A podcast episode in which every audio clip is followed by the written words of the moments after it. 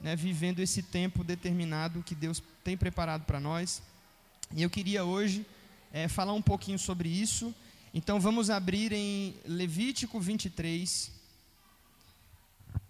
do verso 34 ao 44, Sefer Vaikra, e ele chamou, Manual Sacerdócio do Levítico, capítulo de número 23, a partir do versículo 34 até o verso de número 44. Se tiver um tangedor para me ajudar aqui, eu agradeço. Levítico 23, do verso 34 ao 44. Esta é a recomendação concernente a esta festa chamada de Sukkot. Sukkot, para quem não sabe, é o plural da palavra hebraica sukkah, que significa cabana, ou tenda, ou tabernáculo. Logo, Sukkot, Sukkot pode ser traduzida por tabernáculos. Então, esta é a festa dos tabernáculos, ou das tendas. E eu queria ensinar um pouco para você sobre alguns princípios concernentes a esta festividade, que é chamada também de a festa da alegria, ou de a festa das nações. Tá? Então você vai entender por que essa festa é chamada de a festa das nações. Ah, quem estava aqui semana passada? Só para me fazer uma pesquisa de Ibope. Ok, então muita gente não estava. Ah, eu falei semana passada que vivenciar as festas bíblicas é, na verdade, uma antecipação do reino de Deus, daquilo que está vindo. Quem lembra que eu disse isso? Porque todos nós, todos nós iremos fatalmente celebrar estas festas quando Jesus for o rei do mundo, ok? Então, se você é um pré-milenista histórico, o que isso quer dizer? Se você é uma daquelas pessoas que utiliza o método de interpretação literal das profecias, você crê que Jesus vai vir antes do milênio para governar sobre as nações, Jesus vai estabelecer essas festas durante o milênio. E as pessoas não terão escolha, elas terão é, fatalmente que celebrar essas festas. Então, o que nós estamos fazendo hoje, nós estamos vivendo o reino por antecipação, ok? Por isso que nós celebramos essas festas. Não celebramos, não celebramos essas festas com um espírito ah, legalista, nem cerimonialista. Mas celebramos essas festas como uma bendita esperança daquilo que está vindo. Então eu disse que à luz de Colossenses 2 e Hebreus 10, tudo o que aconteceu no Velho Testamento era figura e sombra das coisas futuras e não das coisas passadas. Ou seja, isso ainda vai acontecer de fato. Então nós vamos falar um pouquinho sobre ah, algumas dessas questões, se Deus nos permitir essa manhã. Mas para tanto, vamos iniciar a nossa leitura em Levítico 23, a partir do verso 33.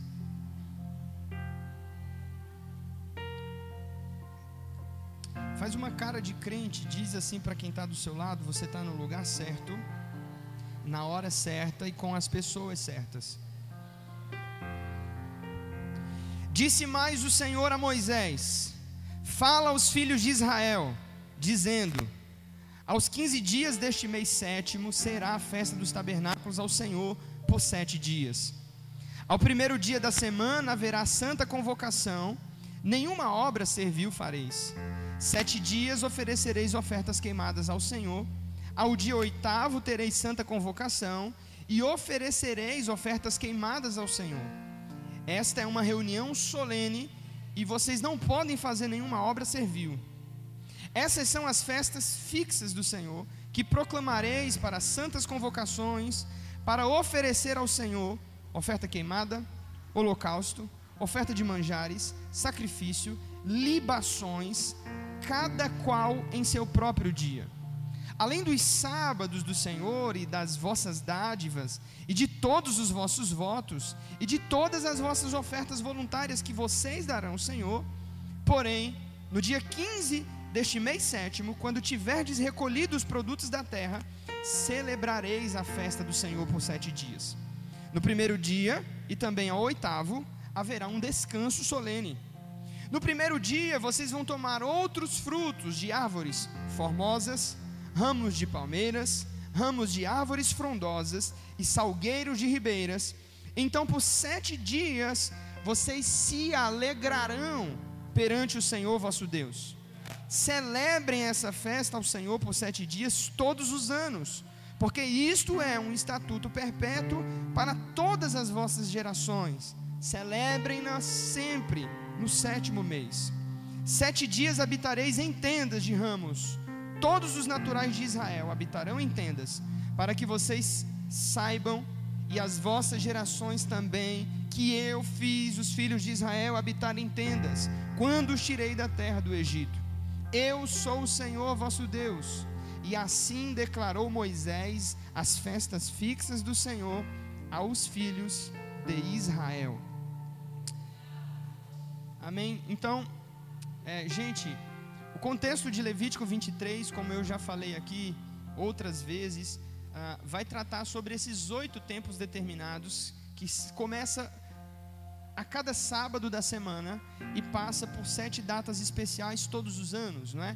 Páscoa, depois da Páscoa, a festa dos pães asmos, depois a festa das primícias. 50 dias após a Páscoa, nós temos a festa de Pentecostes. E aí se encerra o ciclo das festas da primavera.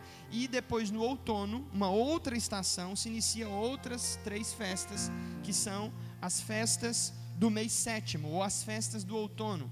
Essa que acabamos de orar aqui, como Raoni disse, durante dez dias, a festa das trombetas.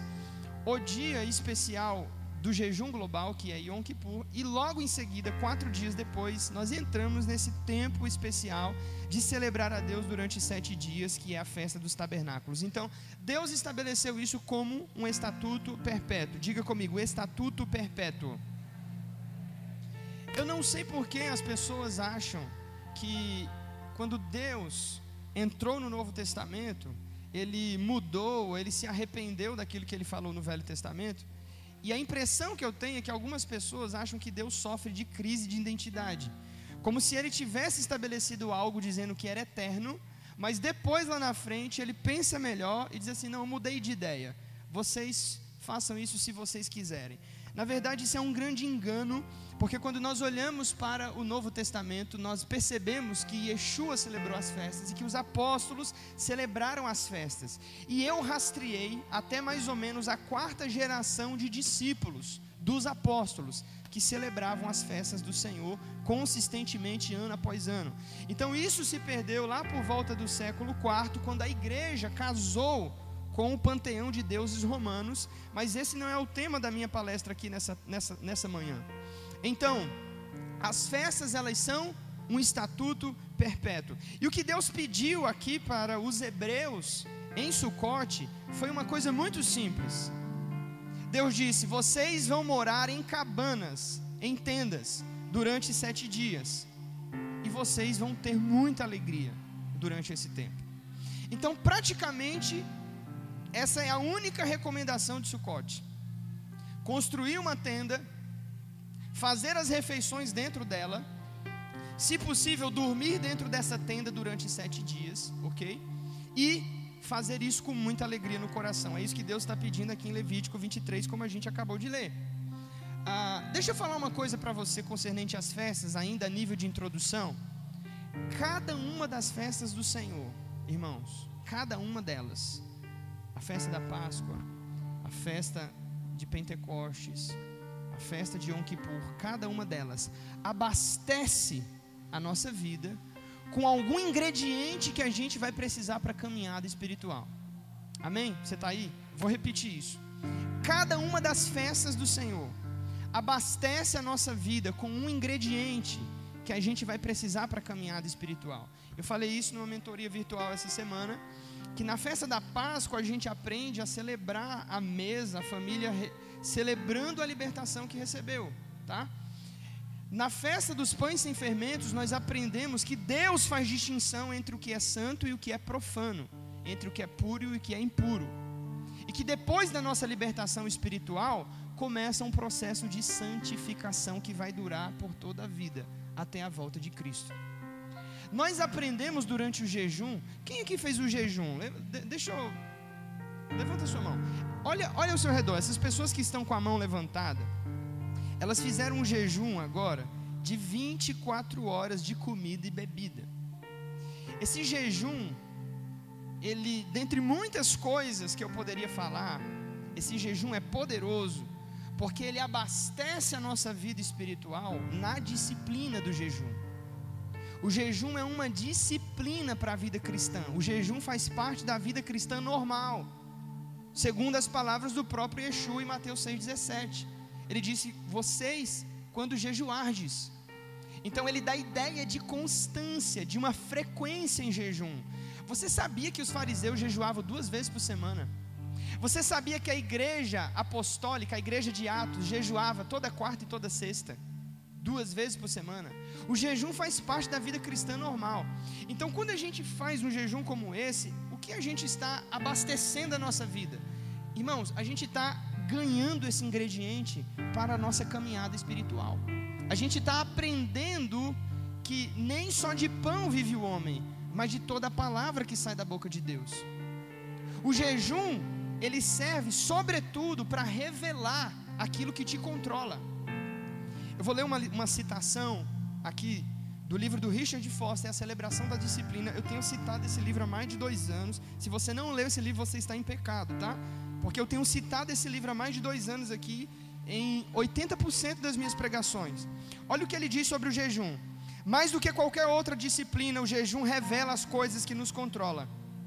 Este é um maravilhoso benefício para o verdadeiro discípulo, que anseia ser transformado em imagem de Jesus Cristo, porque nós cobrimos com alimento e com outras coisas boas aquilo que está dentro de nós, mas no jejum essas coisas vêm à tona. Se o orgulho nos controla, ele será revelado quase imediatamente. Davi disse: Em jejum está minha alma. Salmos 69, 10 ira, amargura, ciúme, discórdia, medo, se estiverem dentro de nós, aflorarão durante o jejum. A princípio, racionalizaremos que a ira é devida à fome. Depois descobriremos que estamos irados por causa do espírito de ira que há dentro de nós. Podemos nos regozijar neste conhecimento, porque sabemos que a cura está disponível mediante o poder de Cristo. O que que o Richard Foster está falando aqui em palavras, é uma experiência que eu descobri há alguns anos. Há alguns anos eu percebi que todas as vezes que eu estava em jejum dentro da minha casa, eu me tornava pior do que eu já sou, mais insuportável e ranzinza do que eu já sou. Eu ficava com cara feia dentro de casa, minha esposa falava comigo, eu virava as costas e saía mal educado. E aí um dia ela falou algo que me destravou, ela falou assim: "Não adianta nada ficar fazendo jejum e ficar sendo resmungão desse jeito. Falei, nossa. Aí eu fui orar a Deus. E eu dizendo, Deus, tira essa, tira essa ira de mim, Senhor. Tira, Senhor, nem eu me aguento. Aí eu fui e respondi para ela, não, sabe o que, que é? Porque quando eu estou em jejum eu fico assim, me achando muito espiritual, né? Só que eu descobri que não era o jejum que me tornava nervoso. O jejum só revelava que eu era uma pessoa nervosa. Então o jejum ele tem poder de revelar essas coisas, entende? O jejum tem poder de revelar isso. Bom, cada festa do Senhor abastece a nossa vida com o ingrediente que a gente precisa. E o que é que Sucote agrega para nós? Irmão, Sucote nos fala sobre a disciplina da celebração, sobre a disciplina da alegria, sobre a felicidade e alegria em servir a Deus. Então, por isso, Deus diz: vocês vão ter que me fazer uma festa e vocês têm que estar alegres a celebração, a alegria, queridos, é uma disciplina da vida cristã. Se você pegar a epístola aos Filipenses, Paulo está preso, sendo condenado injustamente, açoitado, sendo espancado, sobretudo foi abandonado pelos seus convivas. E Paulo escreve dizendo no capítulo 4, verso 4: Irmãos meus, uma vez mais vos digo, alegrem-se no Senhor. Como assim, Paulo? Você está preso, você está na pior você foi abandonado e está encarcerado. Sua condenação vai sair daqui uns dias e você está mandando a gente se alegrar? É, alegria faz parte da vida cristã. Um cristão ele deve ser uma pessoa alegre, que expressa essa alegria em servir a Deus. Quantas pessoas você já conheceu que achava que servir a Deus era aquela coisa chata, quadrada e que era pecado um crente sorrir? Meu Deus, Parece que para ser espiritual você tinha que chupar um limão galego por dia e fazer uma cara feia. Só que quando nós vivemos realmente a vida do Senhor e nos encontramos com Cristo e com o Espírito Santo, a gente entende: opa, a vida cristã é muito legal. Existe prazer, existe alegria em servir a Deus. O povo de Deus deve ser o povo mais feliz da terra, amém? Então, Sucote nos fala sobre essa celebração e sobre essa alegria. Agora, tem algo que Deus fala concernente às cabanas. Por que viver em cabanas? O que é que a cabana, o que é que o tabernáculo representa? Bom, açúcar, a cabana revela três coisas. Primeira, preste atenção, a primeira coisa que revela a construção da cabana da açúcar de tabernáculo é, durante essa festa. Primeira, revela que nós estamos de passagem neste mundo, ok? O que é uma cabana? O que é um tabernáculo? É uma estrutura construída, uma estrutura frágil que é construída por alguém. Uma estrutura que perece. Deus é muito específico, ele diz: vocês vão pegar alguns vegetais frágeis e vão construir uma cabana de madeira com folhas nós construímos um açúcar, todos os anos a gente faz, né? A gente já fez na casa de apoio, a gente já fez na igreja diversas vezes. E você percebe que depois do terceiro, quarto dia, as folhas começam a se secar. Sim ou não, gente? Você coloca as folhas verdinhas e passa o primeiro, segundo, terceiro dia, as folhas começam a se secar e fica aquela aparência quebradiça, seca. Por quê? Porque a cabana vai morrendo com o tempo. O que que isso comunica? Preste atenção que a nossa vida aqui na terra é passageira. Que nós estamos aqui nesse mundo apenas como uma passagem. A nossa vida aqui, irmãos, vai passar e vai ser rápido a nossa passagem aqui na terra. Nós não vamos ficar aqui para sempre. Ei, você não vai virar sementinha não. Deus disse ao homem: "Porquanto és pó, e ao pó retornarás. Esta é a sentença que está sobre todos os seres. Nossa vida aqui é uma passagem. Estamos aqui de passagem. Nós não iremos construir aqui um, um, um mundo, né, um patrimônio, as nossas coisas não vão ficar aqui para sempre. Muito menos o nosso nome. O nosso nome vai ser esquecido. Nós estamos de passagem. A segunda coisa que a açúcar revela, a açúcar revela como a nossa vida é frágil. Olha o que diz o Salmo de número 90, queridos. A partir do verso 9. Salmo de Moisés. No Salmo 90, do verso 9 ao 12, Moisés declara esta verdade universal. Ele diz: Todos os nossos dias se passam na tua ira, acabam-se os nossos anos como um breve pensamento. Os dias da nossa vida sobem a 70 anos, ou em havendo vigor a 80. Neste caso, o melhor deles é canseira e enfado, porque tudo passa rapidamente e nós voamos. Quem conhece o poder da tua ira e a tua cólera segundo o temor que te é devido? Ah, ensina-nos a contar os nossos dias, de tal sorte que alcancemos um coração sábio. O que Moisés está dizendo? Ele está dizendo: olha, os homens vivem no máximo, com vigor, 70 anos. Se alguns passarem até 80, já está fazendo hora extra aqui na terra. Nossa vida é finita, nossa vida é frágil. E açúcar revela a fragilidade da nossa vida.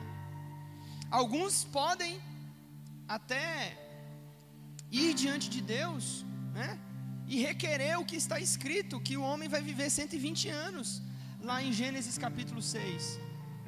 Mas bem, se você viver a 120 anos, você vai ser uma exceção. Só que você sabe muito bem, não precisa ser ter curso superior, mestrado, doutorado para saber disso, que depois de uma certa idade, gente vai ficando limitado e nós vamos entrando em um processo de decadência física, biológica. A vida é frágil, açúcar revela a fragilidade da nossa vida. Não pense o homem que ele é alguma coisa.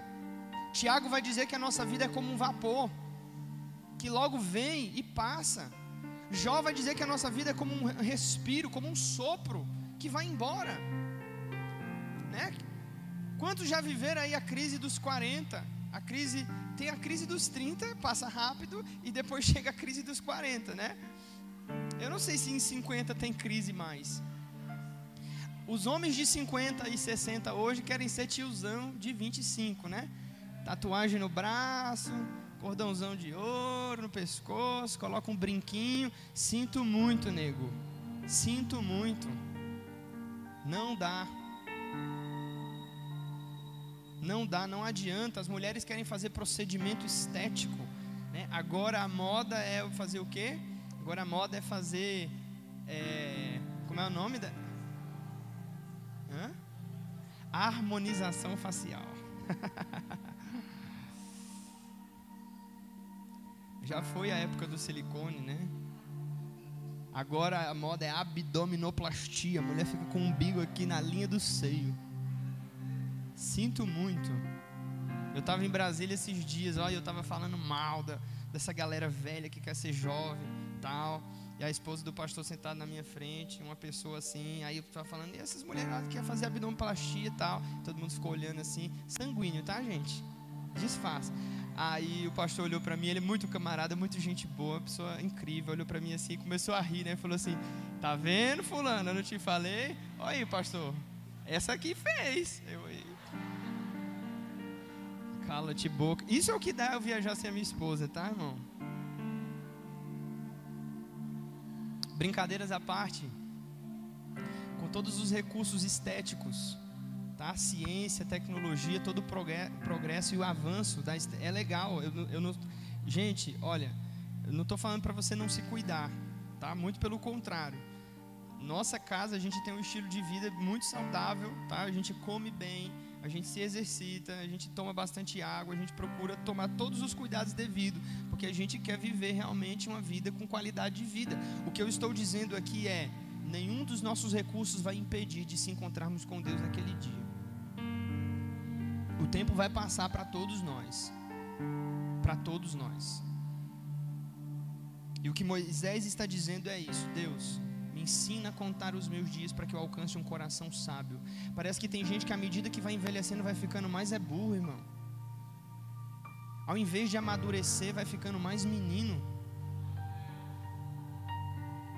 A vida é frágil, como açúcar. E a terceira coisa que açúcar revela que o nosso destino final não é aqui e que a nossa cidade é a Jerusalém celestial. Amém? Hebreus 11, do 13 ao 16. Essa é a esperança dos patriarcas e dos profetas. Essa é a esperança dos apóstolos. E essa deve ser também a esperança da igreja de Jesus. A nossa cidade é do alto, é de cima.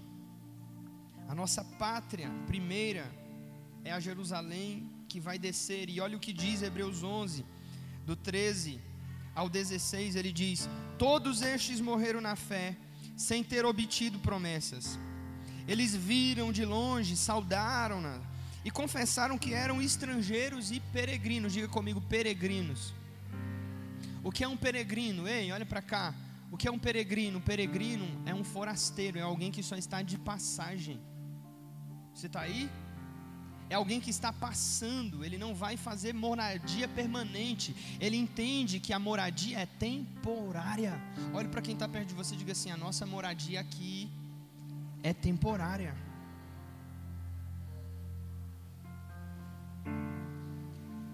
O céu é a nossa origem e o céu também é o nosso destino final, meus irmãos. É isso que diz o verso 14: porque os que falam deste modo manifestam estar procurando uma pátria, e se na verdade se lembrassem daquela de onde saíram, eles teriam a oportunidade de voltar. Verso 16: Mas agora aspiram uma pátria superior, isto é, celestial. Por isso Deus não se envergonha deles de ser chamado seu Deus, porquanto lhes preparou uma cidade. Deus tem uma cidade preparada para nós, e essa cidade é Jerusalém que vai descer do alto.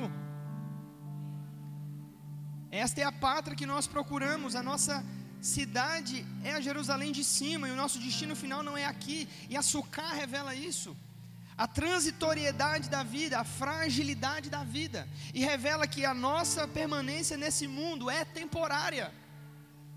Então não faz sentido a gente querer construir coisas, não faz sentido a gente querer construir, sabe, patrimônios e bens duráveis e palpáveis e deixar isso para a posteridade. Lembra do que Yeshua disse na parábola do homem que era rico, mas que era imprudente? Ele disse: Olha, minha alma, come, bebe, farta, porque você tem muito em bens, você tem depósito para muitos dias. Então a palavra veio louco. O que tens preparado, para quem será? Essa noite pedirão a tua alma. Será que você está pronto para se encontrar com seu Deus? Será que você só pensa nas coisas dessa vida?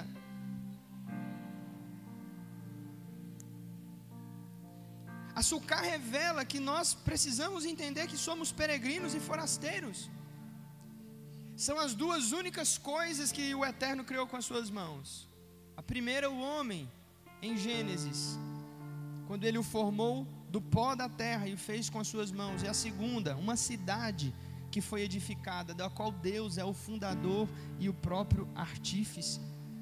Deus criou um para o outro, nós somos criados para a cidade do alto, e a Sucá nos revela isso: que nós estamos no mundo de passagem, que a nossa vida é frágil e que o nosso destino final não é aqui. Agora, observe uma coisa. Ah, vamos abrir lá em Neemias 8, deixa eu mostrar uma coisa para você, do verso 8 ao 15. Houve um avivamento, queridos durante os dias da reconstrução dos muros de Jerusalém.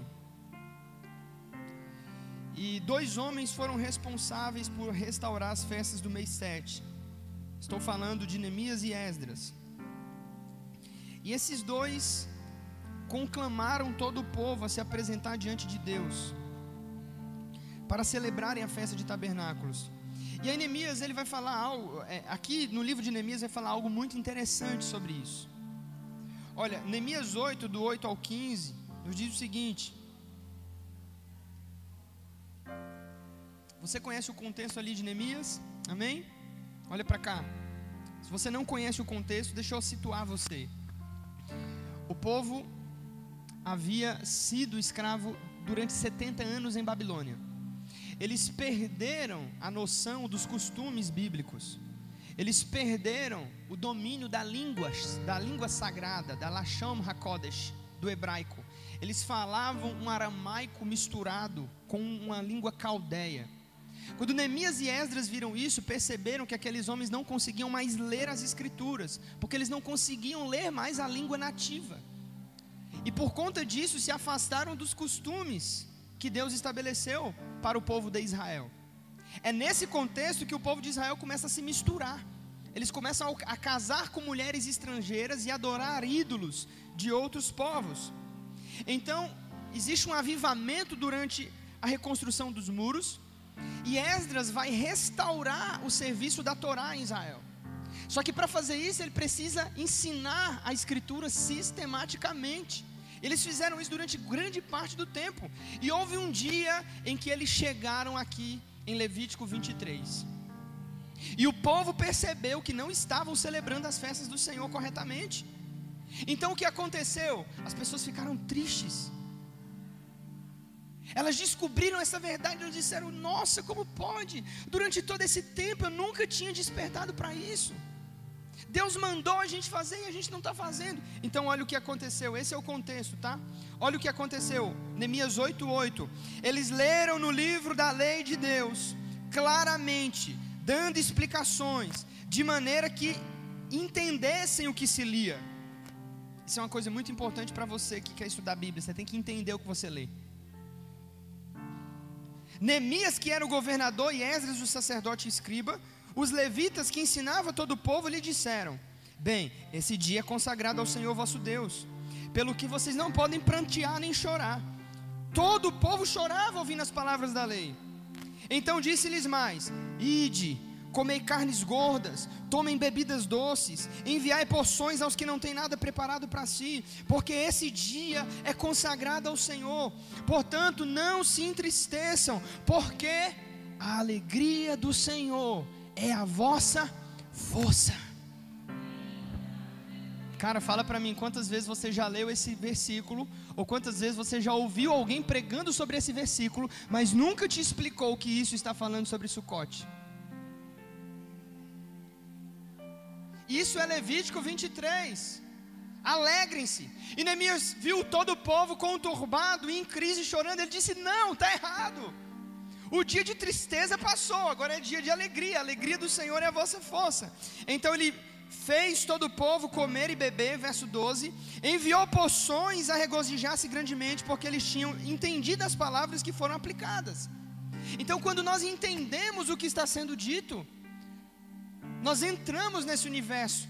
Ora, eu tenho falado isso há, muitos dias. Uma verdade, uma verdade, vai libera uma verdade aprendida, é uma verdade vivida. Ouviu a leitura, entendeu do que se falava. Então o povo disse: Ok, então como que nós vamos praticar isso? No dia seguinte, verso 13, eles se ajuntaram a Esdras o escriba e os cabeças das famílias de todo o povo, os sacerdotes e os levitas, e isso para atentarem, para cumprirem as palavras da Torá. Então acharam escritos na lei que o Senhor ordenara por intermédio de Moisés que os filhos de Israel habitassem em cabanas durante a festa do sétimo mês, que publicassem e fizessem passar pregão por todas as suas cidades em Jerusalém, dizendo: Saiam aos montes, tragam ramos de oliveiras, ramos de zambujeiros, ramos de murtas, ramos de palmeiras e ramos de árvores frondosas, para fazer cabanas, como está? Como está? Olha para quem está perto de você, faz uma cara de crente e diga para ele: Isso está escrito.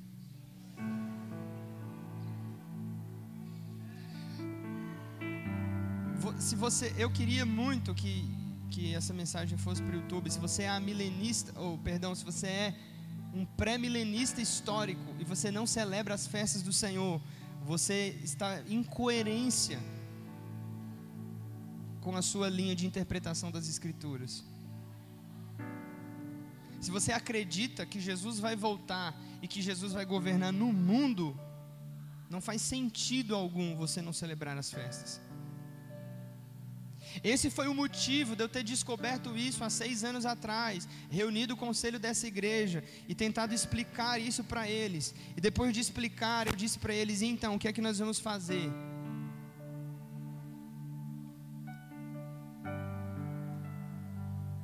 E alguém disse: Ok, pastor, se está escrito e nós entendemos assim, então amém, vamos fazer disso uma cultura e uma prática em nosso meio.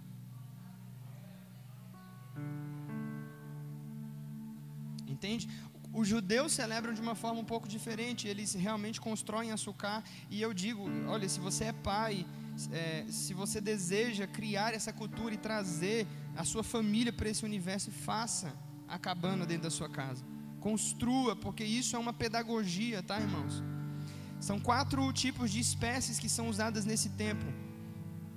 E aí você vai ver que a imagem de Sucote é um judeu segurando um ramo de palmeira, se eu não me engano, e uma cidra, que parece um limão siciliano. Essa é uma, um legume, uma fruta chamada de etrog, é uma cidra.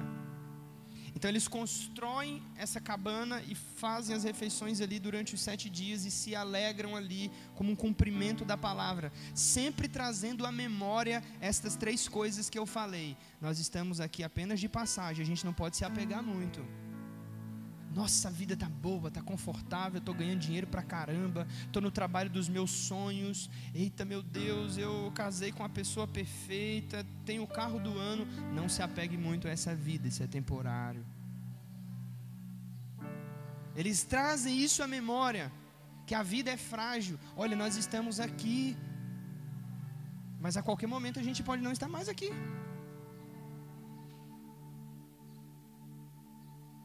Quem garante que você vai estar aqui amanhã? A vida é frágil. Um vírus de menos de meio milímetro microscópico de centímetro se infiltra nos nossos pulmões, destrói todo o nosso sistema respiratório e nos mata em questão de dias. Um inimigo invisível dizimou uma grande parte da população do planeta Terra. Questão de meses. Porque a vida é frágil. E sabe qual é um dos piores complexos da nossa geração? Um dos maiores traumas da nossa geração é não pensar no dia da sua morte. Nós vivemos aqui no mundo achando que somos eternos. E por isso essa velharada toda quer viver como um jovenzinho de 16 anos, um playboyzinho, uma playboyzinha. Porque não entendeu o tempo. Cara, se eu estou no tempo de ser solteiro, amém. Deixa eu ser solteiro, deixa eu viajar, deixa eu fazer missões, sabe? Deixa eu evangelizar nas ruas, de, de, deixa eu virar madrugada buscando a Deus, lendo Bíblia, orando, jejuando. Se eu sou casado, eu, eu tenho que trabalhar, eu tenho que sustentar a minha família, eu tenho que cuidar da minha casa, eu tenho que ser o sacerdote do meu lar, eu tenho que fazer os meus cultos domésticos. Eu não posso mais ficar querendo me trocar com um garotão de 18, 19, 20 que não tem responsabilidade, que não tem um passarinho para dar de comer. Se eu sou avô, se eu sou avó, deixa eu viver esse tempo. A Bíblia diz que existe um tempo determinado para cada coisa. Só que essa geração da ansiedade, sabe? Nós estamos aqui, já estamos pensando como que vai ser a próxima semana. Você está aqui, mas ao mesmo tempo você já está lá na frente. A síndrome do pensamento acelerado não conseguimos internalizar e viver as coisas de fato e tirar o maior proveito delas por causa da ansiedade, da correria deste mundo, a correria desse século. O grande desafio em Sucote é nós entendermos que, embora somos, ou melhor, estamos no mundo, nós não somos do mundo. Nós estamos no mundo, como disse Jesus em João 17, mas nós não fazemos parte desse mundo. Olha, a palavra mundo tem três traduções do, do grego: a palavra aion, que é século, a palavra etnos, que é pessoas, gente, população, e a palavra cosmos, que é universo. Ora, pastor, quando Deus diz lá em João 3,16, porque Deus amou o mundo, será que Deus é mundano? Deus ama o mundo? Mas lá em 1 João 4, a Bíblia vai dizer: Filhinhos, não ameis o mundo, nem o que no mundo há. Que contradição é essa? Deus ama o mundo e agora João está dizendo para a gente não amar o mundo, está falando de mundos diferentes. Quando João 3,16 diz que Deus amou o mundo, significa que Deus amou a sua criação, Deus amou as pessoas que habitam sobre o mundo de tal forma. E quando João está dizendo não ameis o mundo, ele está falando a palavra aion século, um sistema operacional que controla e prende a vida das pessoas. Vai lá no Spotify e ouve uma mensagem que eu preguei chamada Hades e Cronos, o tempo e a morte. E você vai entender um pouco sobre a prisão que a gente vive nesse século. Existe um sistema operacional que foi criado para controlar a nossa vida e nós não conseguimos sair dele. Então a gente vive como um hamster, como um rato de laboratório dentro de, dentro de uma roda, caminhando em círculos. Você pergunta a alguém: para que, que você trabalha? Ah, eu trabalho para sustentar a minha família e dar uma vida boa e agradável para os meus filhos e fazer eles felizes. Calma aí, mas se você trabalha para sustentar e dar uma vida boa e agradável, por que, que você não passa mais tempo com sua família? Porque eu preciso trabalhar. Ué, então que loucura é essa? Você está andando em círculos, irmão.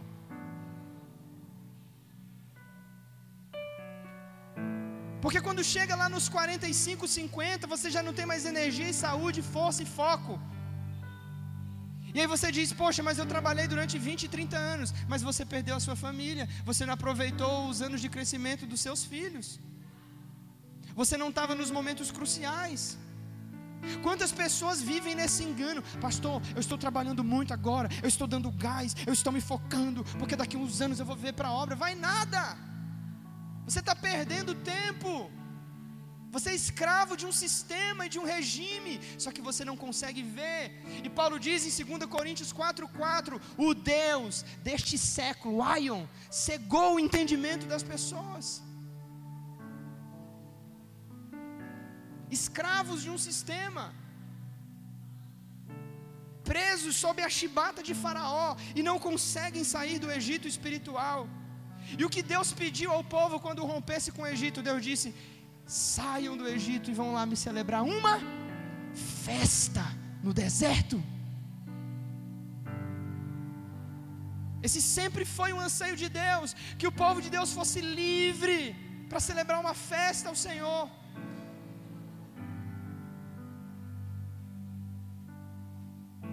Só que nós chegamos no século 21 que as pessoas dizem: desculpa, isso é muito bonito, mas eu não tenho tempo.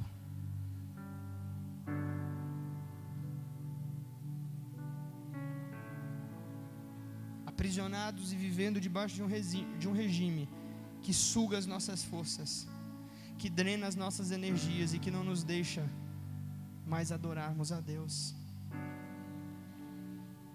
Nós precisamos entender, irmãos, que nós somos peregrinos, e quando eu escrevia essas pequenas palavras aqui ontem, aleluia, o Senhor me fez lembrar de uma obra de um grande autor puritano do século XVI, John Bunyan talvez o maior de todos os puritanos, ficou preso durante 18 anos por causa da pregação do Evangelho, e ali ele teve um sonho. E Deus deu a ele essa obra que tem por nome O Peregrino. E o livro Peregrino é o segundo livro mais vendido e divulgado em todo o mundo, perdendo apenas para a Bíblia Sagrada. O Peregrino é o livro que o Charles Spurgeon leu mais de 100 vezes. Ele disse: Eu nunca vou me cansar de ler o Peregrino. Então, se você não leu esse, esse livro ainda, você não pode passar dessa vida para outra sem lê-lo.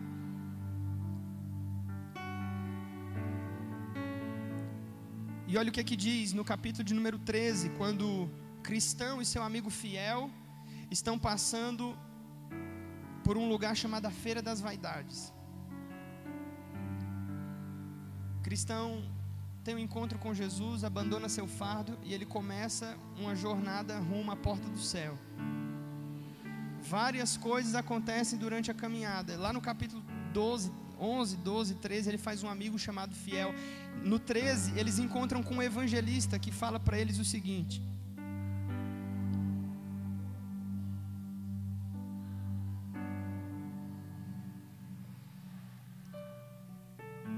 Palavras do evangelista para cristão. Alguns há que se põem no caminho para alcançar essa coroa. Mas depois de já irem muito adiantados, vem outro e arrebata. Portanto, retende o que você já tem, para que ninguém tire a sua coroa. Ainda não estás fora do alcance de Satanás. Ainda tendes de ter, ainda mesmo tendes de resistir até ao sangue combatendo contra o pecado. E tenham sempre diante dos vossos olhos e crede firmemente nas coisas invisíveis e não deixe invadir o vosso coração pelas coisas do mundo, e velem principalmente pelos vossos corações e suas concupiscências, porque são enganosos sobre todas as coisas desesperadamente maus. Antes de entrar na feira das vaidades, o evangelista fala para cristão o seguinte: olha, tome cuidado, porque agora você vai entrar em um lugar onde você vai ser seduzido.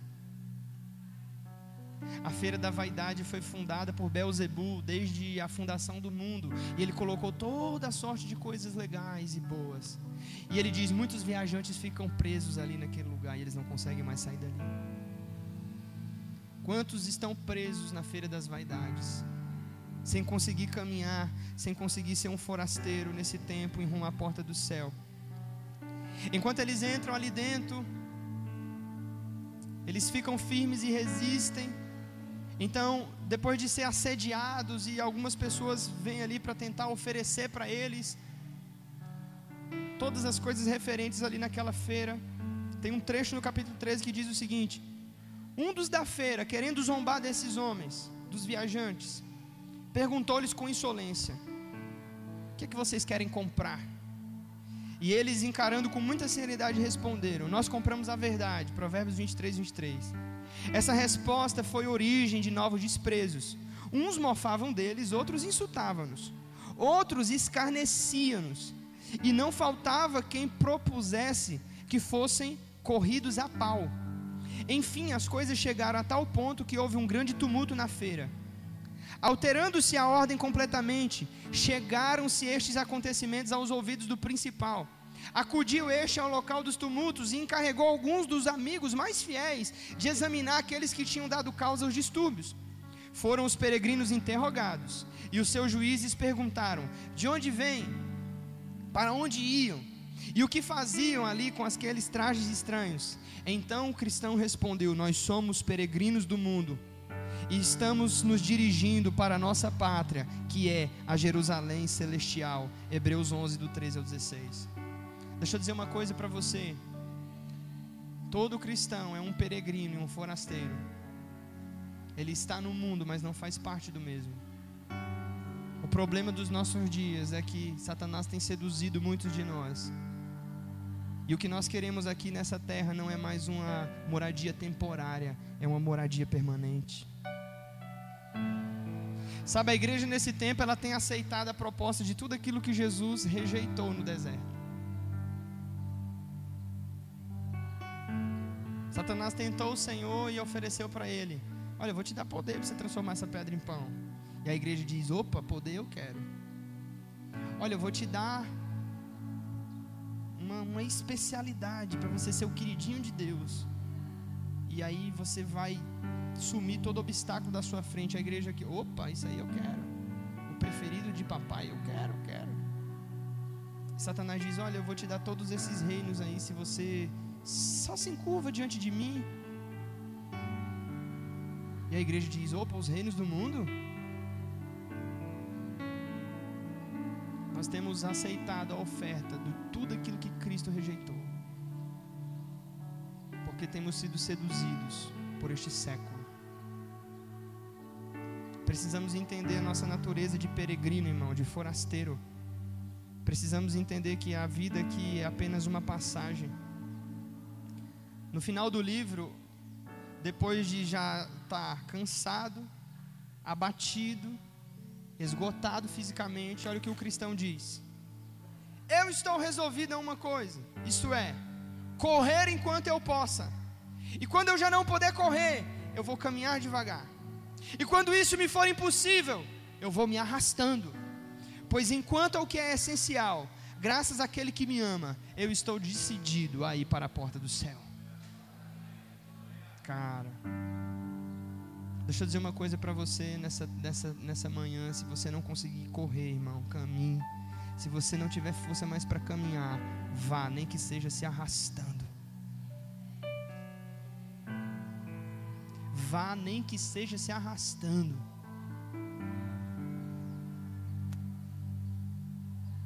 Lembra da moça das Olimpíadas de Londres em 1986? Eu acho que o nome dela é Caroline Anderson, alguma coisa desse tipo. Ela participou de uma maratona e ela já não conseguia mais caminhar. Ela já estava com os joelhos trôpegos e completamente abalada fisicamente. Então a equipe médica vai ao lado e fica olhando para ela e as pessoas se levantam na arquibancada pedindo que ela desista da prova e aí ela vem uma força interior e ela começa a caminhar. Faltava 100, 50 metros para chegar na linha, cruzar a linha de chegada. E essa moça se tornou o símbolo das Olimpíadas, do, do, dos Jogos Olímpicos até hoje, porque ela vai, ela vai assim, ó. E a equipe médica vai olhando para ela e todo mundo esperando que ela não desista e ela vai e ela chega e ela cruza a linha de chegada. Você lembra o nome de quem ganhou essa prova? Quem ganhou a prova foi esquecida.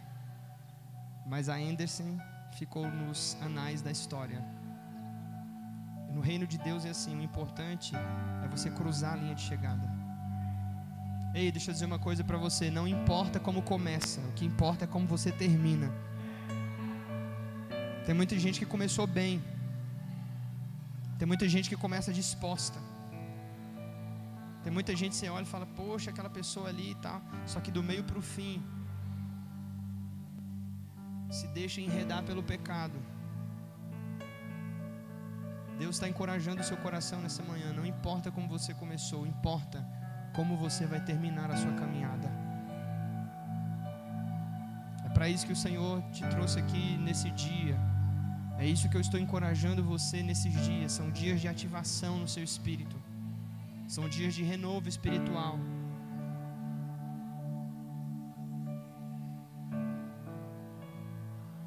Em Êxodo 13, 17 ao 22, eu tinha tanta coisa para falar, irmão. Em Êxodo 13, do 17 ao 22.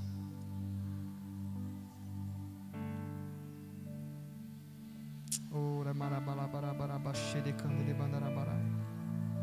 Chora marabaraba de candele bandarabarabaço. Sua presença vale mais. Sua presença vale mais. Sua presença vale mais, mais que o ouro, que o dinheiro, que os prazeres. Sua presença vale mais.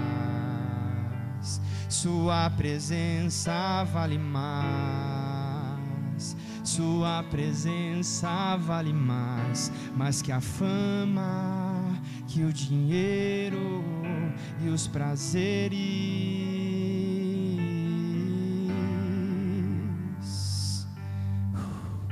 Espírito Santo, tudo que está no coração dos teus filhos esse dia, tudo que tem sufocado a semente do Evangelho, que tem roubado as pessoas aqui de dentro do propósito, eu oro ao Senhor nesse tempo, coloca a tua mão e arranca de dentro do nosso peito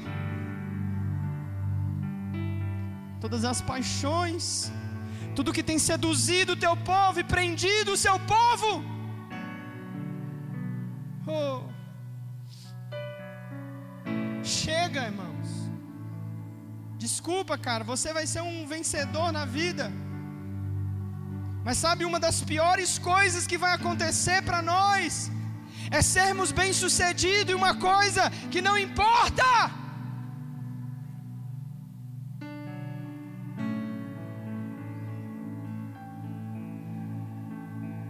Este é o ponto. Você tem lutado e tem gastado a sua vida e os seus esforços por nada, sinto muito. Só que no reino de Deus, não, irmão. No reino de Deus, irmã Cássia, você troca tudo por tudo.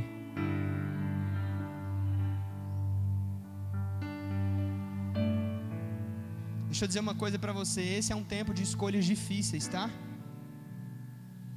Esse é um tempo de escolhas difíceis. Se você está querendo um cristianismo água com açúcar, vá para outro século. Se mude, volte no tempo, pegue uma cápsula do tempo. Esse é um tempo de escolhas difíceis. É um tempo que uma mãe vai ter que escolher perder o emprego ou um salário melhor para cuidar dos seus filhos. Esse tempo que nós estamos vivendo é um tempo que um pai vai ter que escolher viver com um pouco uma renda um pouco menor para criar os seus filhos e direcionar a sua família nos caminhos do Senhor. Você não vai conseguir abraçar tudo, cara. Você vai ter que fazer uma escolha. E o meu medo é que você perca a coisa mais importante.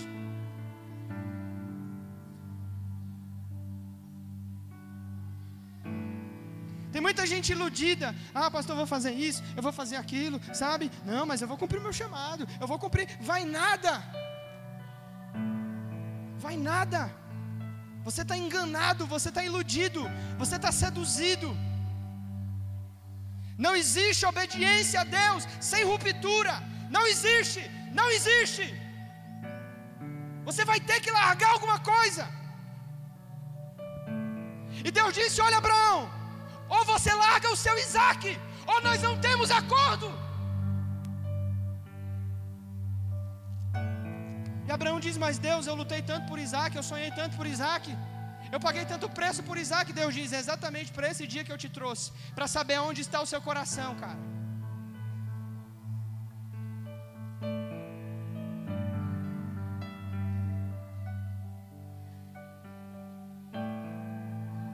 Nós estamos aqui de passagem, a moradia temporária, você tem que se lembrar disso. Em, em Êxodo 13, os ossos de José estão falando. Ah! Sabe quem foi José? nada mais, nada menos do que o vice-governador do Egito, o homem mais importante e o homem mais poderoso da terra, durante anos. Mas José tinha uma certeza, irmãos. Ele fez o seu povo jurar, enquanto e antes de morrer, ele reuniu seus filhos. Você quer ler isso? Vai lá em Gênesis.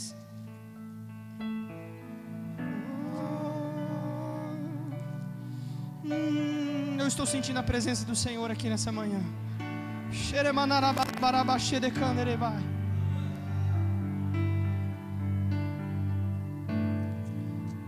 Em Gênesis capítulo 49. É, melhor, 50. Presença vale mais. Sua presença vale mais. Sua presença vale mais do que a fama e o dinheiro e os prazeres. Mesmo que eu ganhe o mundo inteiro, não perderei a minha alma. Jesus, você é o primeiro. Meu coração não tem mais nada, mesmo que eu ganhe o mundo inteiro, não perderei a minha alma. Jesus, você é o primeiro, meu coração. Xanamanai. Gênesis 50, verso 24 ao 26. Então José falou: Eu vou morrer, porque Deus vai visitar vocês depois da minha morte e vai fazer vocês subirem para dessa terra, para a terra que ele jurou dar a Abraão, Isaac e Jacó. Então José fez os filhos de Israel jurarem, dizendo: Certamente Deus vai visitá-los, e quando isso acontecer, transportem os meus ossos daqui. Levem os meus ossos, disse José. Então José morreu da idade de 110 anos. Ele foi embalsamado em um caixão no Egito. Ei, olha para cá, sabe por quê? Os egípcios embalsamavam seus mortos porque eles acreditavam que quando o homem morria, ele ia para o porvir e ele ia precisar do corpo físico. José sabia que isso era uma besteira e ele disse: Não, meu corpo vai apodrecer, mas quando Deus visitar vocês, peguem o meu ossuário e levem junto, porque não vai ficar nenhuma unha minha no Egito, tudo que é mel vai para Canaã, vai para Jerusalém. 430 anos, passa a promessa. Êxodo de número 13 agora. 400 anos passaram, irmãos.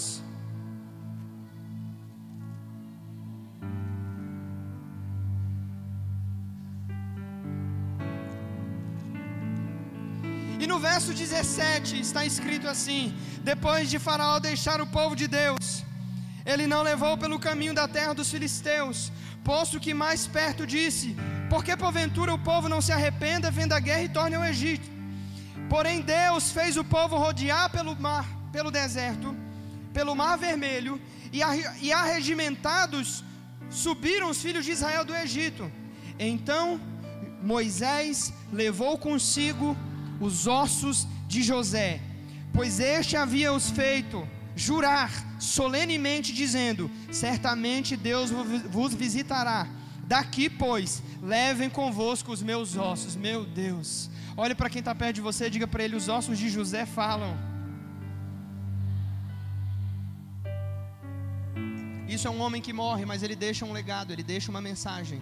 Deixa eu perguntar para você que é pai aqui nessa, nessa manhã: qual é o legado e a mensagem que você está deixando para os seus filhos? A Bíblia diz que onde está o seu coração está o seu tesouro. Os seus filhos olham para você e o que, que eles vão aprender a amar com a sua vida? O dinheiro, o trabalho, um carro novo, uma casa bacana. Cara, isso é tão pouco.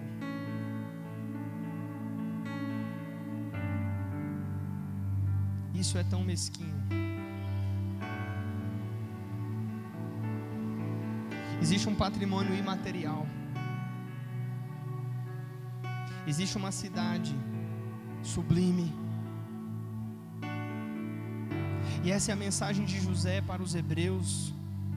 José está dizendo: Olha, Deus vai prosperar tanto vocês. A vida aqui no Egito vai ficar boa, mas não se prenda a essas coisas. Se lembre da sua identidade. Se lembre.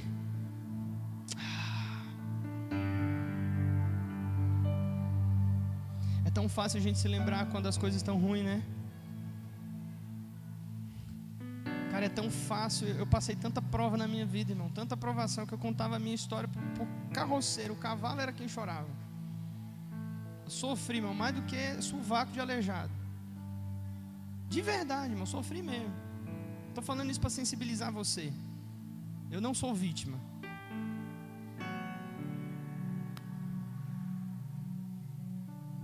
Só que a vida, ela é um ciclo.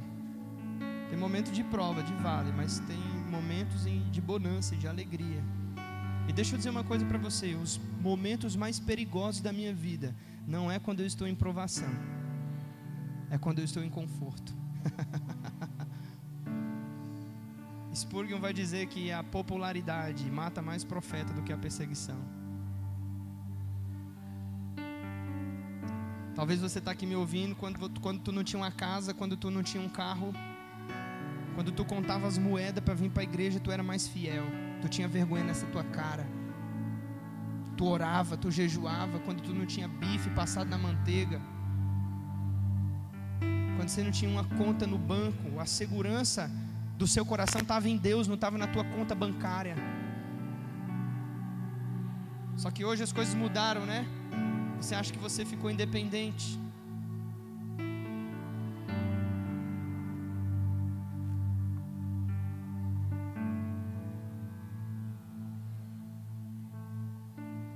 Deus não pode te dar nem um pouquinho a mais, que você já se exalta, você já se ensoberbece você rouba a Deus, você se torna avarento, você se torna egoísta, você não quer compartilhar.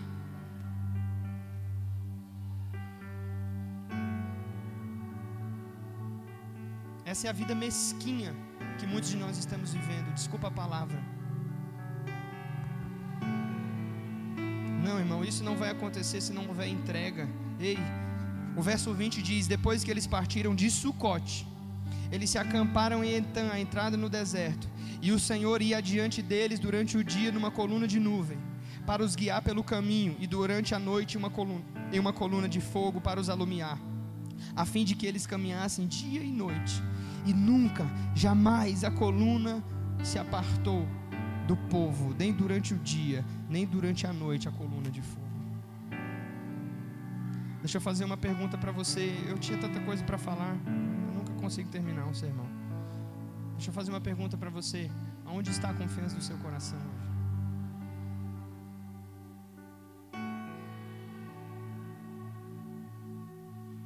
No teu dinheiro, nos teus bens? Está no teu emprego? Está na estabilidade do seu país? Você se apoia em quê? No seu talento? No seu mérito? Sinto muito. A Bíblia diz que tudo isso é vaidade.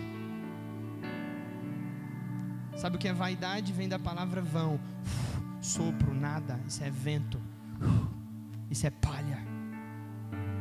Só tem uma coisa que importa. É o quanto você tem se gastado diante dele, o quanto você o conhece realmente.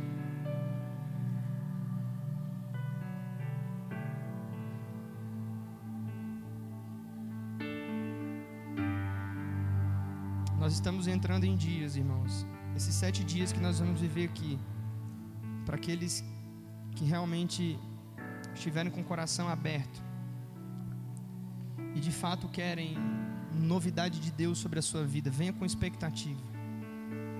Venha com expectativa, cara. Venha da sua casa e diga assim: Senhor, eu vou fazer um sacrifício, vou passar lá na igreja, vou, mas eu vou. Eu vou ouvir o que o Senhor quer falar comigo.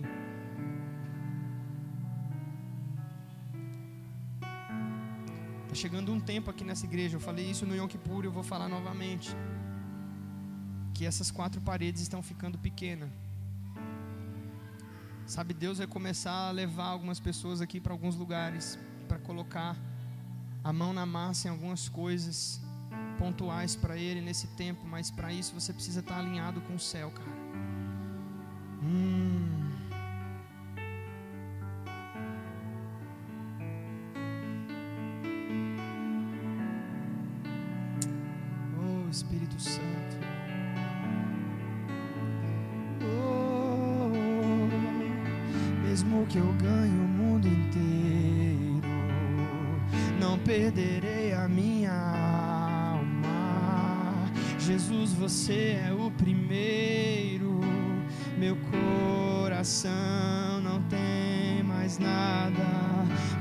Que eu ganhe o mundo inteiro, não perderei a minha alma. Jesus, você é o primeiro.